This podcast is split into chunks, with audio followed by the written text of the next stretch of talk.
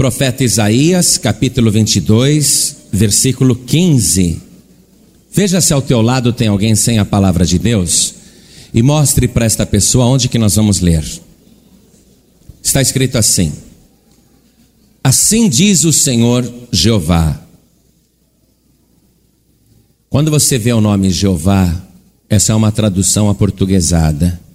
Ninguém sabe direito como se pronuncia este nome, porque em hebraico não existe vogais. E o nome de Deus em hebraico é YHVH. Então, os judeus, com medo de pronunciar o nome de Deus em vão, sempre substituíam o nome do Senhor pela palavra Senhor. Mas aqui é um raro caso onde o nome de Deus aparece explicitamente. Porém, mesmo a palavra Jeová não é um nome. A palavra Jeová ou Iavé ou Javé quer dizer eu sou o que sou. Mas aqui se refere a Deus, o verdadeiro Deus, o Criador dos céus e da terra. Assim diz o Senhor Jeová dos exércitos: anda, vai ter com este tesoureiro, com Sebna, o mordomo, e dize-lhe: Que é que tens aqui? Ou a quem tens tu aqui, para que cavasses aqui uma sepultura? cavando em lugar alto a sua sepultura, cinzelando na rocha uma morada para si mesmo? Deus está mandando o profeta Isaías procurar este homem chamado Sebna, que é um tesoureiro. Este Sebna está fazendo uma coisa que deixou Deus irado. E Deus está mandando o profeta Isaías ir rápido para repreendê-lo. Por isso eu vou ler de novo o versículo 16. O que está sendo perguntado por Deus para Sebna: Que é que tens aqui? Ou a quem tens tu aqui?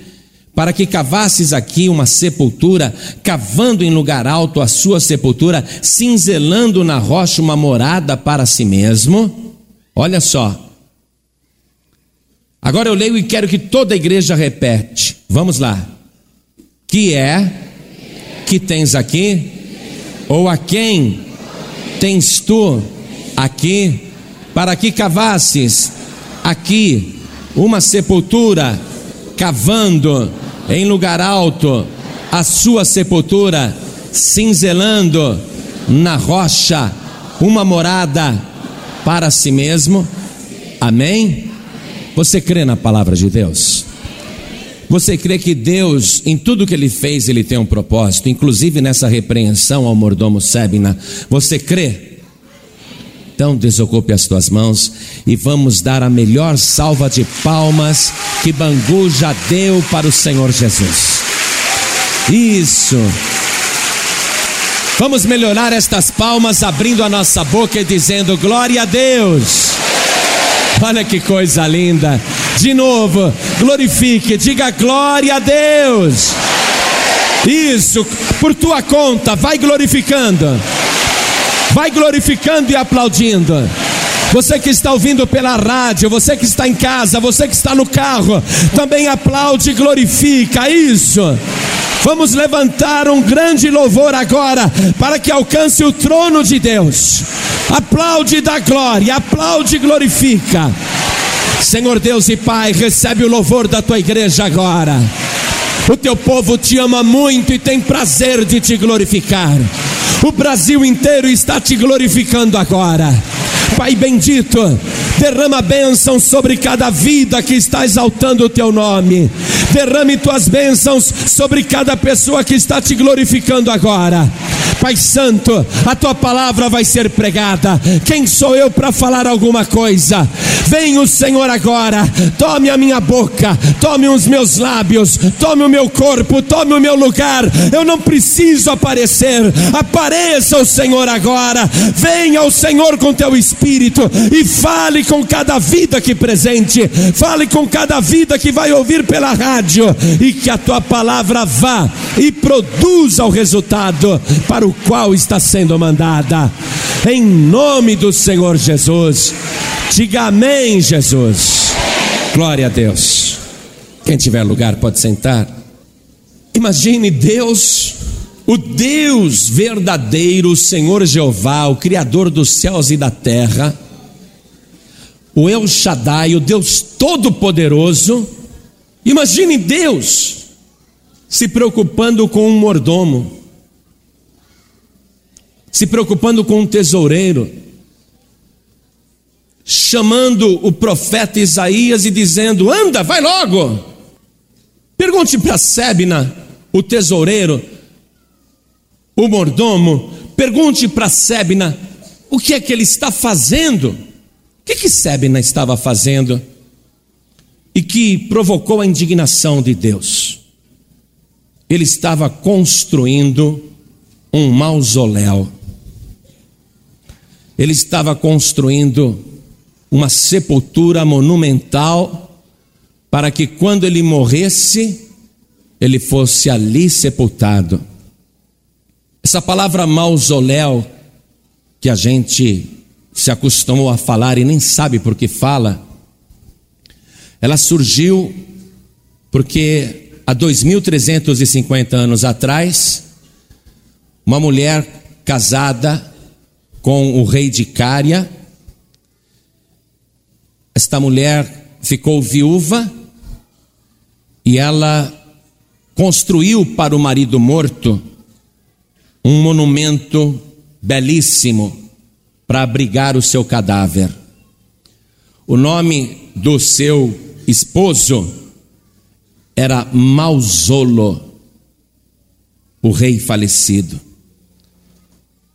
o rei de Cária. Esse país antigo ficava na Turquia de hoje. E essa esposa, essa viúva, construiu para o marido falecido, que se chamava Mausolo, construiu esse imenso monumento que tinha uma estátua do marido e várias outras estátuas de deuses da época, deuses pagãos, falsos deuses. Foi algo tão monumental o que aquela viúva fez pelo marido falecido, que as pessoas do mundo antigo faziam peregrinações até aquele lugar para ver o monumento. E começaram a falar: vamos ali no mausoléu. E acabou surgindo a palavra mausoléu. Esse mausoléu aqui que morreu e teve esse monumento tremendo e todo mundo fala dele mesmo sem saber. Quando vê num cemitério um mausoléu, quando alguém se prepara para fazer um mausoléu, na verdade está lembrando deste rei de Cária, morto há 2.350 anos atrás. O monumento a Mausolo acabou sendo uma das sete maravilhas do mundo antigo. Uma das sete maravilhas do mundo antigo. Mais ou menos entre o século XI e o século XV, vários terremotos foram derrubando o monumento ao rei Mausolo e hoje não existe mais aquele mausoléu. Inclusive as pedras foram aproveitadas pelos moradores que edificaram casas. Mas o que era aquilo? Um monumento à morte. Compreenda isso. A razão por que Deus está cirando com esse mordomo aqui chamado Sebna, é que ele está fazendo um monumento à morte. Em vida, ele está se preocupando em fazer um mausoléu para sua própria memória, para que ele more ali dentro depois de morto. O que, que este mordomo, esse tesoureiro chamado Sebna, tem em mente? Primeiro, ele quer ser eternizado, mas eternizado através da morte. Ele quer que as pessoas no futuro saibam que ele está sepultado ali, como os faraós faziam. Os faraós também construíam aquelas pirâmides que são túmulos gigantescos e que hoje nenhum corpo de nenhum faraó está nas pirâmides. Você vê que o objetivo deles fracassou porque eles não estão morando lá dentro das pirâmides. O Mausolo, a esposa dele também fracassou no caso de Mausolo, porque o monumento não existe mais. Sebna está querendo fazer a mesma coisa. Ele quer ser lembrado no futuro. Tem muito orgulho, ele quer o nome dele ali gravado na pedra. Ele quer que as pessoas o respeitem. E qual é a preocupação dele? Simplesmente material. Esse Sebna não tem qualquer preocupação com a vida futura. Não tem qualquer preocupação com a vida depois da morte. Em vida, ele está preocupado em construir um mausoléu. Ele está preocupado em ser lembrado pela sua morte. Ele não está preocupado com a vida. Ele está construindo um monumento à morte. Por isso que Deus ficou irado. Por isso que Deus está se preocupando com um simples mordomo do rei. O tesoureiro do rei poderia ser o ministro da fazenda do rei. E Deus manda o profeta Isaías ir repreendê-lo, e a repreensão é dura. Que é que tens aqui? perguntou Deus. Ou a quem tens tu aqui, para que cavasses aqui uma sepultura? Deus está perguntando: quem você pensa que é? A quem tens tu aqui? Quem você pensa que é? E Deus também está dizendo com isso: a sepultura você ainda não está dentro dela. E quem que você quer que fique ali dentro? Cavando em lugar alto a sua sepultura, cinzelando na rocha uma morada para si mesmo. Ele quer morar na rocha. Ele quer morar na sepultura. Não é esse o plano de Deus para ninguém. Por isso que o Senhor está repreendendo. E o profeta, no versículo 17, continua a profecia dizendo: Eis que o Senhor te arrojará violentamente como um homem forte e de todo te envolverá. Certamente te fará rolar como se faz rolar uma bola em terra larga e espaçosa. Ali morrerás e ali acabarão os carros da tua glória, o opróbrio da casa do teu Senhor, e demitir-te-ei do teu ofício e te arrancarei do teu assento. Muito bem. É assim que você está querendo, Sebna? Olha o que eu vou fazer com você. Você não vai ser colocado nessa sepultura. Eu vou te fazer perecer em outro lugar. Você que está querendo glória na morte, você vai morrer em outro lugar. Você vai rolar como se fosse uma pedra. Vou acabar com a tua glória. Vou te demitir do teu cargo de tesoureiro e de mordomo do rei. Vou tirar o teu dinheiro, vou tirar tudo que você tem, eu vou acabar com esse teu orgulho. E vou te arrancar do teu assento. Porque ele estava se sentindo muito poderoso. Quero que você circule essa primeira parte aí na tua Bíblia. E escreva aí do lado que além de representar o homem materialista, a mulher materialista que só pensa e se preocupa com as coisas deste mundo e desta época, pessoas que estão preocupadas nesta vida, somente com esta vida, além de representar essas pessoas materialistas, Sebna representa Satanás. Escreve aí do lado. Representa Satanás. E olha o que Deus disse ainda para Sebna, avisando o que iria fazer. Continuando a leitura,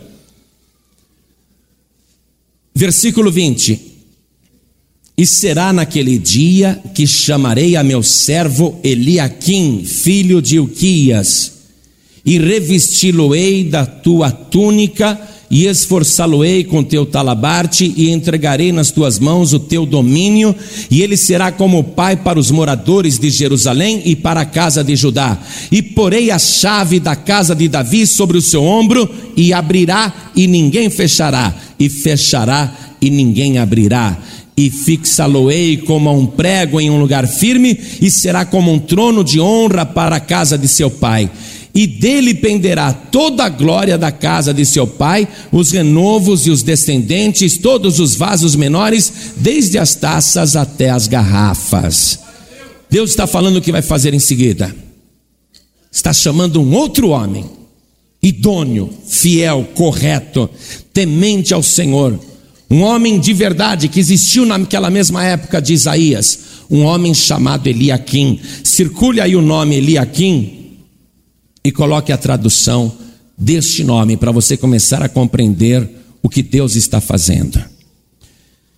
Eliaquim quer dizer Deus estabelece.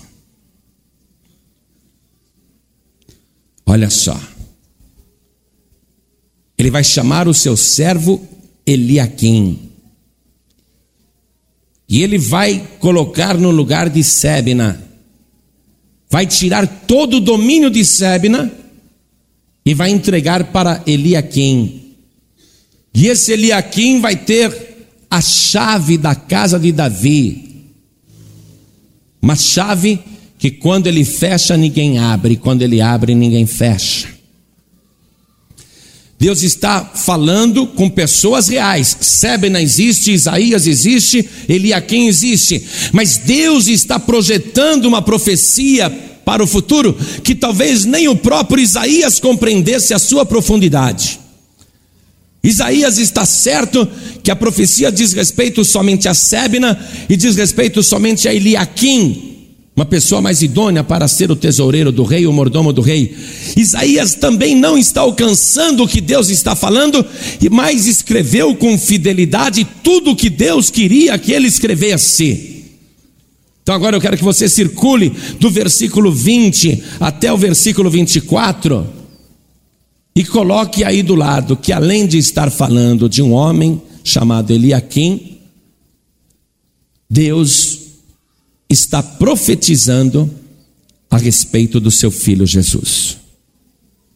Está profetizando a respeito do seu verdadeiro servo que vai ser constituído naquele lugar. Para que você não tenha dúvida nenhuma que Deus realmente está profetizando a respeito de Jesus Cristo e que essa profecia é muito mais profunda do que Isaías podia supor, leia comigo no livro de Apocalipse, capítulo 3, versículo 7. O próprio Senhor Jesus está dizendo: e ao anjo da igreja que está em Filadélfia, escreve: Isto diz o que é santo, o que é verdadeiro, o que tem a chave de Davi, o que abre e ninguém fecha, e fecha e ninguém abre.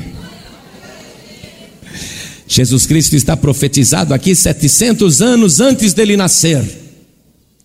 Deus mostrando que realmente Sebna é um tolo porque só se preocupa com esta vida e com os prazeres materiais. Realmente Deus vai pegar lá naquela época um moço chamado Eliaquim, que é fiel, e vai entregar para ele os seus tesouros, inclusive o domínio sobre as coisas de Sebna. Mas na verdade, Deus está lançando um fato futuro que se cumprirá depois com a vinda de Jesus Cristo. Então, Entenda agora claramente porque Deus está irado com este homem que edificava um mausoléu, que fazia uma sepultura. Deus não criou a morte. Preste atenção nisso. Deus criou a vida. E Deus é vida na essência. Deus é vida. A morte foi introduzida tanto pelo homem como pelo diabo. Através do pecado que o homem cometeu, a morte entrou no mundo. E aquela criatura feita por Deus, que deveria viver eternamente, passou a envelhecer e a morrer. Quando você vê um cemitério, você deve realmente chorar de tristeza, independente dos cadáveres que estão ali apodrecendo. Quando você tem a notícia que uma pessoa morreu, você deve lamentar e chorar. Ué, mas eu não conheço a pessoa. Você deve chorar assim mesmo. Porque Satanás, Satanás continua atingindo o seu objetivo, fazendo as pessoas morrerem. Quando alguém compra um jazigo no cemitério e faz um belo mausoléu, esta pessoa está aceitando não o que Deus preparou para ela, mas o que o diabo preparou para ela. A pessoa está assumindo a morte como última morada, faz ali um mausoléu magnífico de mármore puro, coloca imagens de anjos e de santos e, e até imagens representando Cristo, e a pessoa coloca aquilo ali naquele mausoléu e ela fica toda feliz porque em vida construiu aquela sepultura e já tem tudo preparado para quando ela morrer. Esta pessoa está aceitando pacificamente o que o diabo fez e o que é pior, está construindo um monumento para a morte. Você sabia que os sacerdotes e os profetas de Deus são proibidos de se chegarem a cadáver e a sepultura e de entrar em cemitério porque se contaminam? Quem é de Deus não tem esse negócio de no dia dos finados eu vou lá na sepultura, eu vou rezar pelo defunto, então vou visitar o morto.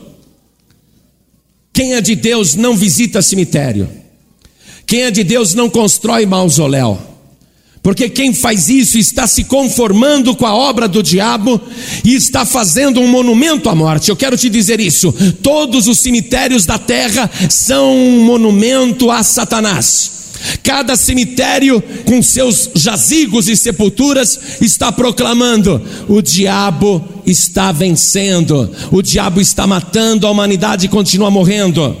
Deus tem horror a cemitério, Deus tem horror à morte, Deus tem horror a mausoléu. Escute bem, meu querido, ao invés de se preocupar em comprar um jazigo para quando você morrer, ou pensando em reformar um jazigo, ou fazer ali um mausoléu muito bonito.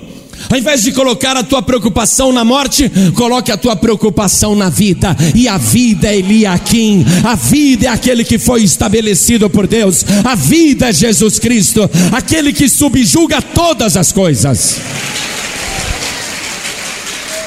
No profeta Isaías, mesmo aqui, no capítulo 42 em diante eu vou ler, para você ver que Eliakim é Jesus Cristo, é o servo, é o mordomo mor constituído por Deus.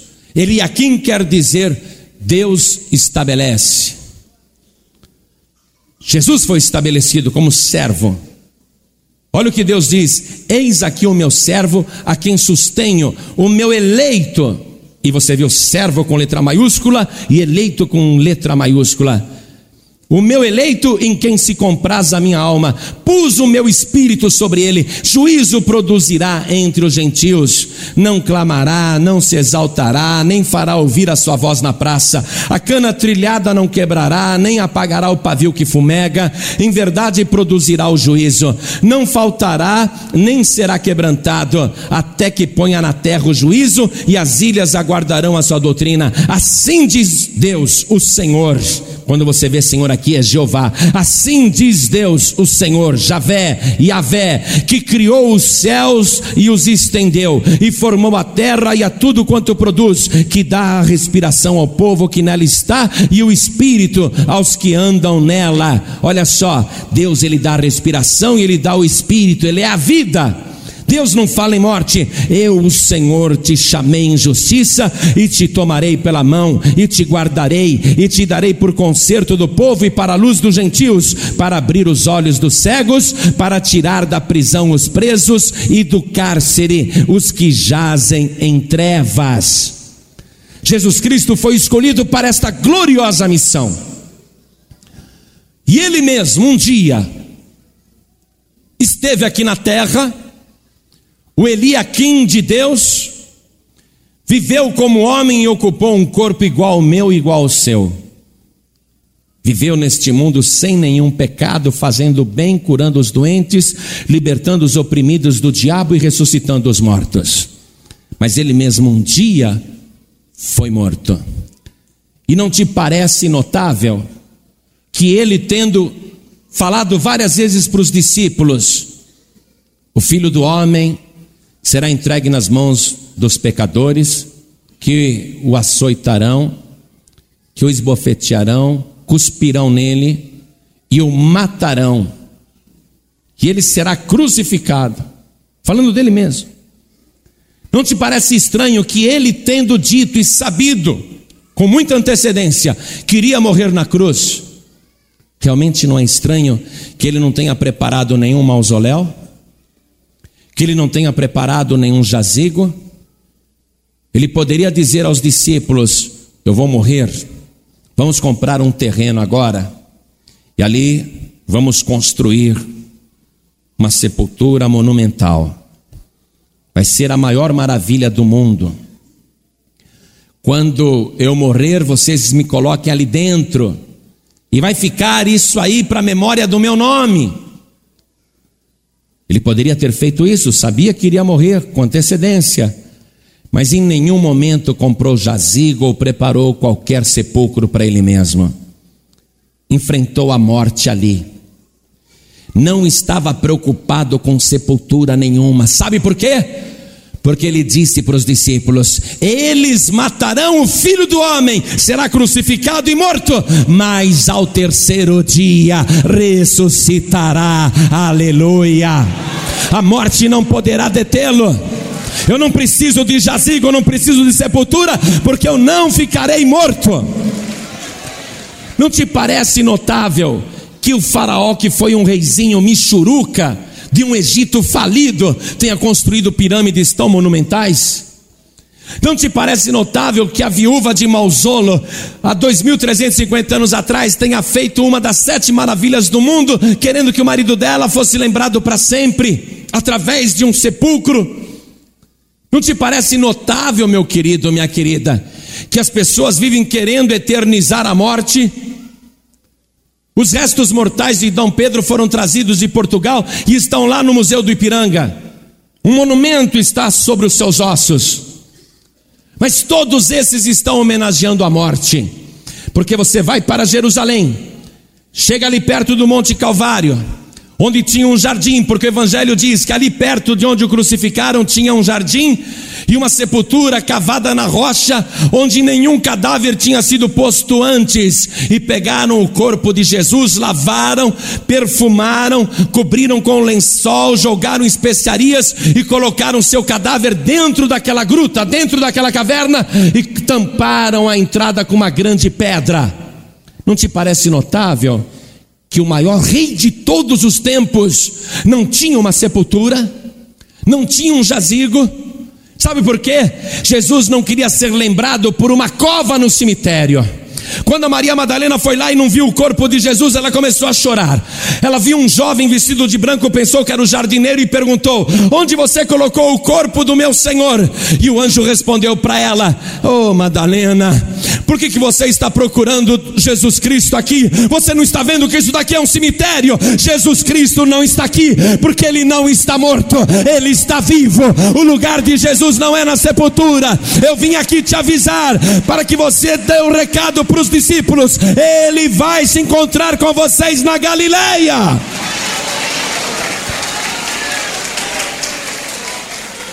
É lógico que eu fico feliz, já fui três vezes a Jerusalém, estive na Cidade Santa, e fui num lugar ali perto do cenáculo, e me mostraram um grande esquife com a bandeira de Israel colocada por cima, e o guia disse: Este aqui é o túmulo de Davi. O grande rei Davi. E está lá, um esquife enorme. O rei Davi está sepultado. Que admiração que eu tenho pelo Davi. Mas o corpo dele jaz em Jerusalém.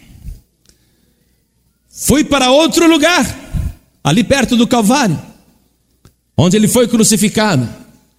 Depois fui até aquele rochedo onde cavaram o sepulcro na rocha. E onde estava ali o cadáver de Jesus. E é tão bom, tão maravilhoso entrar ali naquela rocha aberta, olhar para tudo quanto é lado, para tudo quanto é canto, e você não ver um resto mortal do Senhor Jesus não tem ali nenhum jazigo, está tudo limpinho. E na porta colocaram uma placa em inglês para os visitantes do mundo inteiro que chegam ali. Naquela placa em inglês está escrito que os anjos disseram: Ele não está aqui, porque já ressuscitou, aleluia. Vocês estão procurando Jesus no lugar errado. O lugar de Jesus não é no cemitério, ele é a vida. Por isso que Deus, usando o profeta Isaías, mandou dizer para Sebna, o mordomo infiel, que representa Satanás: Eu tirarei o domínio de ti. Eu vou te destituir, te demitir do teu ofício. Eu vou te tirar do teu assento. E eu vou pegar tudo que é teu e eu vou dar para o meu servo Eliaquim, aquele que Deus constitui. Eu vou tirar de você e dou para ele a chave de Davi, a chave que quando ele abre, ninguém fecha, e quando ele fecha, ninguém abre. E Jesus, quando se apresentou vivo para João, João caiu desmaiado no chão por causa da glória e do poder de Cristo. João não conseguia ficar de pé, ficou como morto. O Senhor Jesus colocou a mão sobre o ombro de João, o ajudou a se levantar e disse: Não temas, João, eu sou o primeiro e o último. O que vive, fui morto mas eis aqui, estou vivo pelos séculos dos séculos e tenho nas mãos as chaves da morte e do inferno. Jesus, ele tem nas mãos as chaves de Davi. Ele é o único que pode fechar o inferno para você não entrar. Ele é o único que pode abrir o céu para você entrar. E Ele é o único que pode lançar no inferno e trancar para que você nunca mais saia dali. A chave, a chave da vida e da morte, a chave da morte e do inferno está nas mãos de Jesus Cristo. Por isso que agora todos os renovos, descendentes, vasos menores, desde as taças até as garrafas, todos, disse aqui a palavra, e dele penderá toda a glória da casa de seu pai. Todos dependem dele. Todos dependem dele. Ninguém, ninguém pode ter a vida eterna, ninguém pode ser salvo a não ser por Jesus Cristo. E você sabe o que é mais maravilhoso? É que aquele mausoléu, o primeiro que foi feito para o rei Mausolo, ele foi destruído séculos depois através de terremotos terremotos que foram derrubando, trincando, derrubando, trincando, até que caiu tudo. Aí o povo foi lá e pegou as pedras e fez casas. Um terremoto acabou com a glória do rei Mausolo.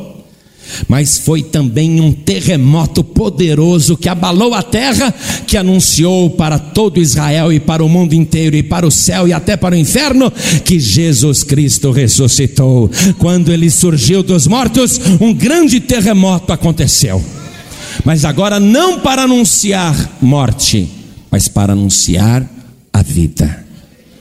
Todos dependem dele. Eu vou reler o versículo 24, estou em Isaías capítulo 22, versículo 24. E dele penderá toda a glória da casa de seu pai. Tudo é dele, tudo é por ele. Ele é o que foi constituído por Deus, juiz dos vivos e dos mortos. Dele penderá toda a glória da casa de seu pai, os renovos. Quer dizer, você que hoje vai entregar tua vida para Jesus, os descendentes, os judeus, todos os vasos menores, desde as taças até as garrafas, todos, todos dependem dele. E o apóstolo Pedro, quando estava explicando o milagre da cura de um homem, Pedro falou: Não fui eu, não. Fiquem sabendo todos vocês o seguinte, leia comigo Atos capítulo 2, versículo 36. Atos 2, 36. Saiba, pois, com certeza toda a casa de Israel, que a esse Jesus, a quem vós crucificastes, Deus o fez Senhor e Cristo. Ele foi estabelecido, Eliakim, estabelecido por Deus como Senhor e Cristo. Por isso que não adianta vir com outras conversas. Deus estabeleceu só um como Salvador e como mediador. Deus não aceita outros mediadores ou outros salvadores ou outras religiões. Deus não quer saber. O Eliakim é Jesus Cristo. Todos dependem dele. E ele mesmo disse em São João capítulo 14, verso 6: Eu sou o caminho, a verdade e a vida. Ele não falou em morte. Eu sou a vida. Ninguém vem ao Pai a não ser por mim. Nesse momento, você vai ter a oportunidade de se preocupar não com a morte, e sim com a vida. Ao invés de se preocupar com um jazigo ou com um mausoléu, você vai se preocupar agora em receber Jesus Cristo, a vida, vai se preocupar agora em recebê-lo como teu único e suficiente Salvador. Tudo bem, pode até ter uma sepultura para você aí, no cemitério de Araçá, no cemitério da colina, pode ter um jazigo para você também. Tudo bem, um lugar até para descansar o teu corpo, mas a tua preocupação não tem que ser essa, porque não importa o que aconteça com o teu corpo, se você primeiro receber Jesus Cristo como único Salvador. Tanto faz se você vai ser enterrado num cemitério chique ou se vão jogar você ali numa vala de esgoto. Ou se o teu corpo vai desaparecer no mar. Ou se você vai ser sepultado como indigente, sem lenço e sem documento, uma sepultura desconhecida. Porque de qualquer maneira, depois que você morrer, alguém vai se preocupar com o teu cadáver. Jesus disse: Deixa os mortos enterrar os seus mortos. Alguém vai se preocupar. Não é você que tem que se preocupar com o teu cadáver, não. Você tem que se preocupar é com a vida, com a vida eterna. Porque ainda que você esteja sepultado numa cova rasa, ainda que cometam um engano ali e troquem o nome na sepultura, você está lá mas o nome do defunto que aparece na placa é outro. Não importa. Ou você pode até estar num túmulo desconhecido, não importa. Quando a trombeta tocar, Jesus Cristo sabe onde o teu corpo está e Ele vai te ressuscitar, seja de um cemitério pobre ou rico, seja de uma vala no deserto, seja do meio do mar, Ele vai fazer você ressurgir dos mortos. A tua preocupação não é com o mausoléu. Você não vai dar esse gostinho para o diabo, não. Amém? O cemitério é um monumento a Satanás. Você não vai dar esse gostinho para o diabo, não. E é bem provável que a maioria que está aqui nem vai passar pela morte. É bem provável que a grande maioria que está aqui vai ser testemunha daquela hora gloriosa, quando Jesus vai dizer aos seus anjos espalhados nos quatro cantos da terra: toquem as trombetas. E quando as trombetas soarem, os que estiverem no pó da terra ou nas profundezas dos mares, serão ressuscitados no abrir e piscar de olhos, e as sepulturas serão abertas ressurgirão, e aqueles como nós, que estiverem vivos, serão transformados no abrir e piscar dos olhos. Num momento a nossa roupa vai mudar não mais um terno, não mais uma gravata, não mais um sapato, não mais um vestido, não mais uma saia, não mais uma calça comprida, não mais uma blusa, não mais uma camisa, mas uma veste santa, branca, resplandecente, lavada pelo sangue de Jesus Cristo. E num abrir e piscar de olhos você irá para a glória encontrar Jesus nos ares. Muitos nem passarão pela morte.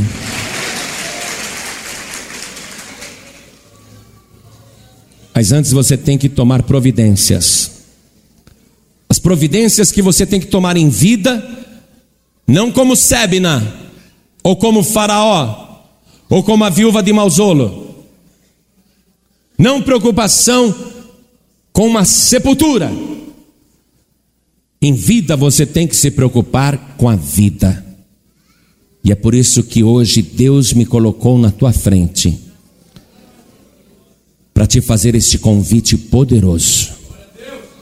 Se você quer a vida eterna ou se você quer a morte eterna. Se você quiser a morte eterna, tudo bem, faça o monumento que você quiser, o jazigo que você quiser.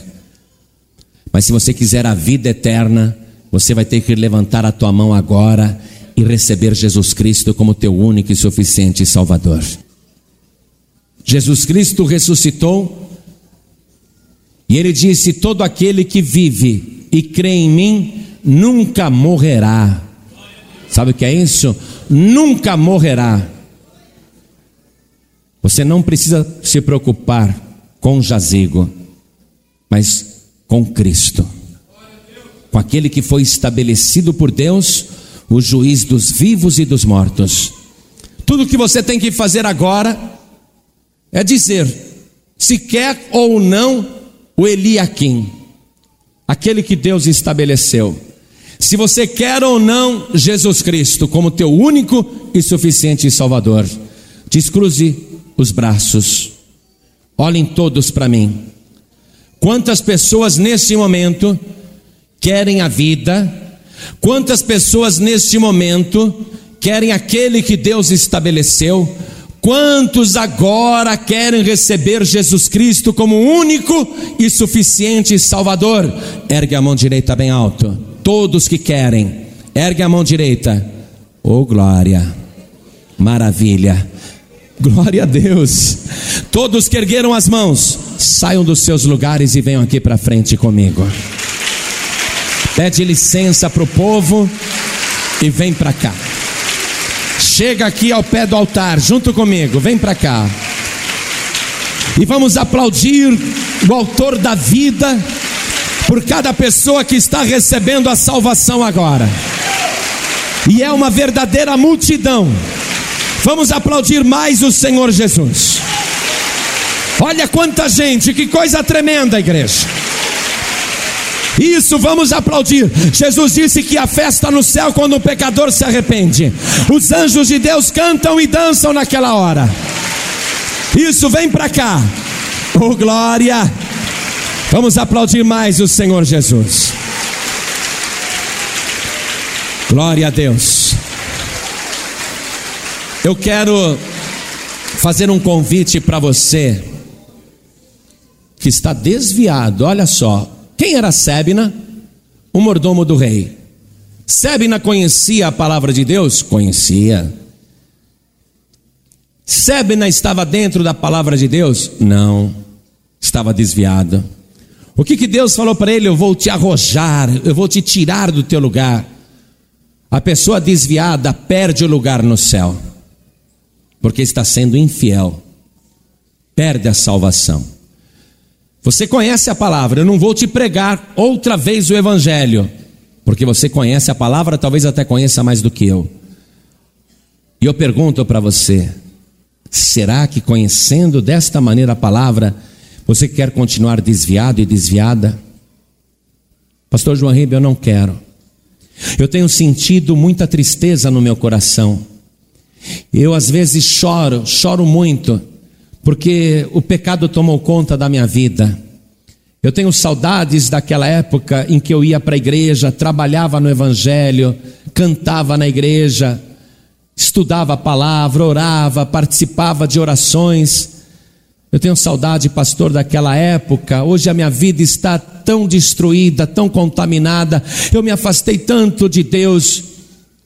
Eu sei como é que você se sente. Agora me diga, não foi tão bom hoje você ter vindo aqui e estar conosco?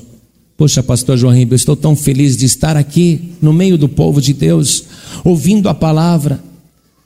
Mas eu me sinto estranho. Eu me sinto uma estranha aqui dentro.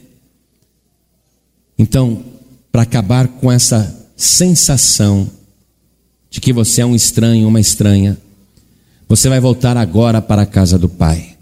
Pastor João Ribe, mas eu voltei a fumar, eu voltei a beber, eu estou fazendo coisas erradas. Venha para cá do jeito que você está e deixe o Espírito Santo de Deus te restaurar. Deixe Deus te transformar. Você que está desviado, desviada, saia do teu lugar e venha aqui para frente agora em nome de Jesus. Venham para cá. Pede licença e vai passando. Isso, venha. Pede licença e vem aqui para frente. Vem, vem, meu querido, vem, minha querida. Corre para cá, vem logo. Vem logo, venha do jeito que você está, porque Deus vai restaurar a tua vida. E olha quanta gente que está chegando, que maravilha! Venha, venha, venha. É mais difícil ganhar um desviado do que ganhar uma pessoa que nunca ouviu o Evangelho. Mas hoje Deus fez uma coisa tremenda trazendo vocês de volta. Há pessoas na igreja que não estão desviadas, não saíram, mas estão levando uma vida dupla, estão fazendo coisas que entristecem o Espírito Santo e você quer parar, você quer dar um basta nisso, especialmente você que já é batizado nas águas depois de adulto, e você quer ficar com o teu coração em paz, sentir o perdão, a restauração de Deus. Então, se você se examinando agora, ver que realmente não está em conformidade com a palavra, e se você quer que o Espírito Santo de Deus te restaure, e se você quer o livramento de toda condenação, se você quer a paz agora, a libertação desta situação que te mantém em pecado, então saia do teu lugar e venha aqui para frente em nome de Jesus, porque nós vamos orar. E assim que nós orarmos, você vai ver a obra que Deus vai fazer na tua vida. Hoje você vai sair daqui outra pessoa. Hoje você vai ver a mão de Deus sobre a tua vida. Vem para cá em nome de Jesus, porque hoje você vai ser renovado, renovada, restaurado, restaurada. Glória a Deus. Vou pedir para você dobrar o teu joelho comigo aqui na frente. Colocar a mão direita sobre o teu coração. Feche os teus olhos e ore assim comigo meu Deus e meu Pai, em vida eu me preocupo com a vida eterna. Eu sei, meu Deus, que somente o teu filho Jesus tem a chave de Davi que fecha e ninguém abre, e abre e ninguém fecha. Eu sei que ele destituiu Satanás e arrancou o domínio do diabo, e agora somente Ele pode dar a vida eterna, e é por isso que eu declaro que o Senhor Jesus é o meu único e suficiente Salvador. Meu Pai querido, meu Deus da glória, perdoa agora os meus pecados e me purifique com o sangue de Jesus, porque eu sei que dependo dele e só dele. Meu Deus amado, lava agora as minhas iniquidades com o sangue de Jesus. Tira de mim tudo que não te agrada e me transforma, me restaura. Faz de mim uma nova pessoa e me abençoe poderosamente nesta vida. E quando eu passar pelo vale da sombra da morte, eu não temerei mal algum, porque tu estás comigo. E eu sei que o Senhor, só o Senhor, me conduz à vida eterna. Meu Pai querido, meu Deus amado, confirme agora a minha salvação, confirme agora o registro do meu nome no livro da vida, e se eu morrer antes de Jesus voltar, eu tenho certeza que ressurgirei da sepultura e que os meus ouvidos escutarão a trombeta soar. Meu Pai da glória, eu creio também que se Jesus voltar e eu estiver vivo, tenho certeza que o meu corpo será transformado e eu serei levado em glória para encontrar o Senhor nas nuvens dos céus. Me ajude, meu Deus, a perseverar até o fim. Me sustente, Senhor, com a tua mão poderosa e me dê agora a paz do teu perdão. Em nome de Jesus, assim seja. Amém. Você acabou de receber as boas novas do Evangelho através de João Ribe Palharim. Um oferecimento dos pregadores do telhado. Participe da reunião de Paz e Vida. Para informações, acesse pazevida.org.br. Paz e Vida, lugar de gente feliz e ungida.